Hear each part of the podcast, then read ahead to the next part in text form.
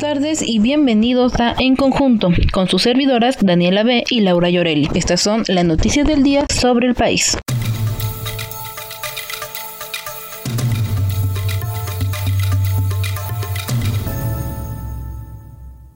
Marcha para recibir las vacunas. El día de mañana, 14 de abril, se llevará a cabo en 77 ciudades de la República Mexicana marchas con el propósito de que todo el sector salud se le aplique la vacuna contra el COVID-19, desde los pasantes hasta los químicos, con la finalidad de cumplir su labor de forma segura. El llamado fue hecho por el colectivo Yo Soy Médico número 17, mediante un post en su página oficial de Facebook con las siguientes palabras. Convocamos este miércoles 14 de abril a protestar en todos los estados del país con el único propósito de que se nos aplique la vacuna a todo el personal de salud de forma expedita. La problemática de este movimiento puede ser ocasionada por el hecho de que el de la distribución de las vacunas va demasiado lenta. El día sábado 30 de enero se registró como candidato de la alianza entre los partidos Acción Nacional, Partido Revolucionario Institucional y Partido Revolucionario Democrático, va por Sonora, Ernesto Gándara Camou. Durante la toma de protesta, el precandidato afirmó querer agarrar el timón junto al pueblo y a superar cualquier tormenta que llegue a Sonora, además de tener el apoyo de un gran equipo. El dirigente del PAN, Marco Cortés, afirmó confiar en el precandidato, en sus valores y proyecto para ganar la gubernatura del estado, mientras que Ernesto Munro